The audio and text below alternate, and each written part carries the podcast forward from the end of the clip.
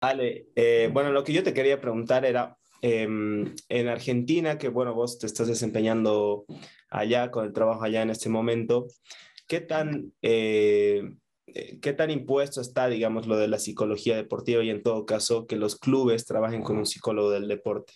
Porque acá en Bolivia, la verdad estamos como en pañales, como se dice. Em, bueno, eso es lo que veo yo por lo menos desde afuera, ¿no? No soy eh, psicólogo deportivo, Leo seguramente puede comentar un poco más, pero que yo sepa, eh, muchos clubes acá de, de primera, en, bueno, en lo que es fútbol y en lo que es eh, algunos deportes igual más populares, tenis, golf, demás, la mayoría no tiene. Sí sé que Leo, claro, trabaja con tenis, golf, eh, y podrá haber algún par más, no sé, Leo, pero eh, no, no, es muy común, ¿no? Entonces, preguntarte eso a ti también para que las personas que nos ven, sobre todo de acá de Bolivia, sepan hasta dónde está involucrado el psicólogo deportivo y en qué es, en qué más es, en qué crees que es lo que más puede aportar el psicólogo deportivo en su trabajo cerca de los oh. futbolistas. Bueno, escucha, para, vamos por partes. Eh, en relación a la inclusión, eh, eh, el, quizás el deporte que más nos, baja una línea o, que, como que nos resiste es el que más nos contrata, que es el fútbol. Acá mm. por una normativa juveniles tiene que tener ah, psicólogos trabajando en todo lo que son las formativas. Y después hay varios clubes de primera división que tienen incorporado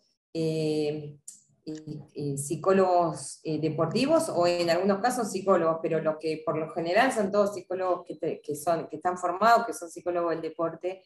Hay varios clubes de primera división eh, y en deportes, eh, en varios deportes también. Se ha crecido mucho en la inclusión del rol y lo que pasa es que nos pasa lo que le pasa a la mayoría de los países, el intrusismo, y, el intrusismo no, no depende solamente del psicólogo, sino de quien contrata. En definitiva, yo contrato a quien quiero contratar.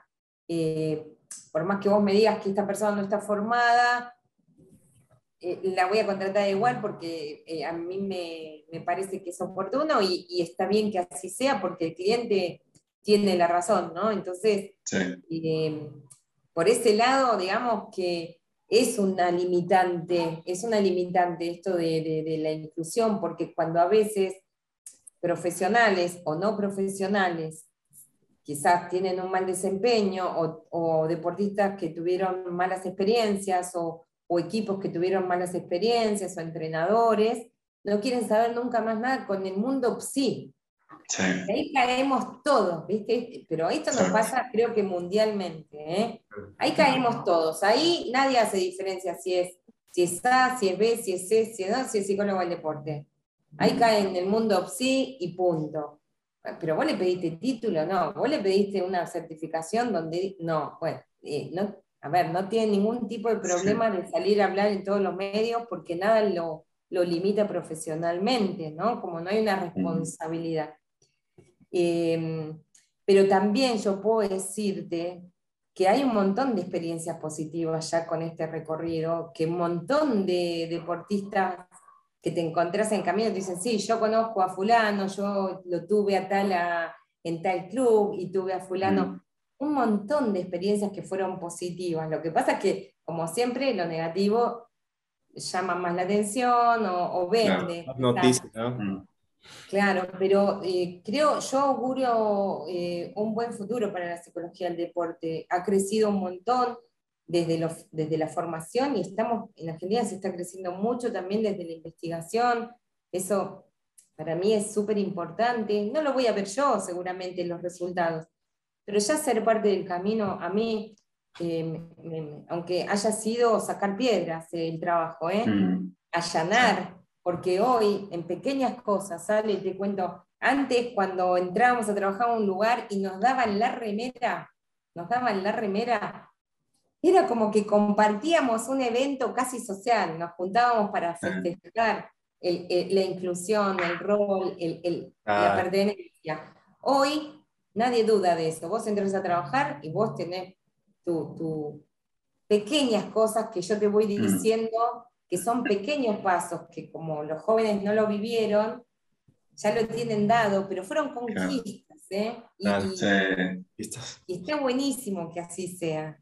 Sí, sí, sí. Esto por un lado, yo, creo que, que, la inclusión está, hay un montón de clubes de primera, de primera, de nacional, de nacional B, hay un montón de colegas y un montón que quizás ni sabemos de clubes y deportes. Argentina es re grande, ¿sí? que no sabemos que eh, están trabajando con alguien del mundo, sí, aunque no esté formado. ¿sí? Yo digo, yo, aunque no te haya formado, te voy a decir, formate, formate, formate, pero ya con que seas del mundo PSI, desde la licenciatura en psicología, donde hayas, te hayas recibido y tengas una matrícula, a mí me, ya me parece que estamos eh, encaminados hacia. ¿no? Claro. Exacto. Sí, sí, sí. Eso por un, por un lado. Y la segunda que me habías preguntado... No, era, ¿en qué crees que te aporta más el trabajo del psicólogo deportivo en, en un club o en los deportistas? Si hay algunos aspectos principales, digamos, que tú crees que, que diferencian de con los, a los que trabajan y los que no trabajan. Mira, yo creo eh, que la diferencia, y yo siempre me paro en el rol porque tiene que ver mucho con el perfil del profesional. Si el profesional está formado y trabaja, por ejemplo, en una institución y eh, se encierra en un consultorio, ese es un perfil. Justo hoy lo hablábamos con Leo, ¿no? Este concepto de consultorio eh, grande, consultorio vestuario, cancha, una grada, donde sea. ¿no?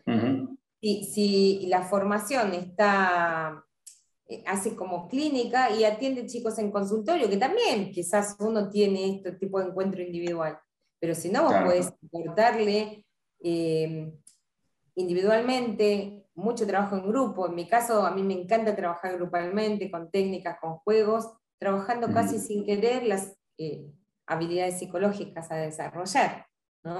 Y ahora con la pandemia lo tuvimos que, nos tuvimos que ayornar bastante más, porque no nos podíamos tocar, no podíamos estar adentro, tuvimos que mm. reinventarnos.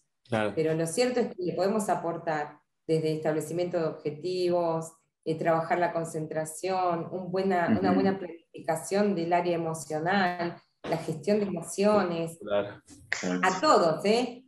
Árbitros, jueces deportivos, entrenadores, jugadores, dirigentes, eh, ayudante de campo, entrenador de arquero, profes, equipo interdisciplinario.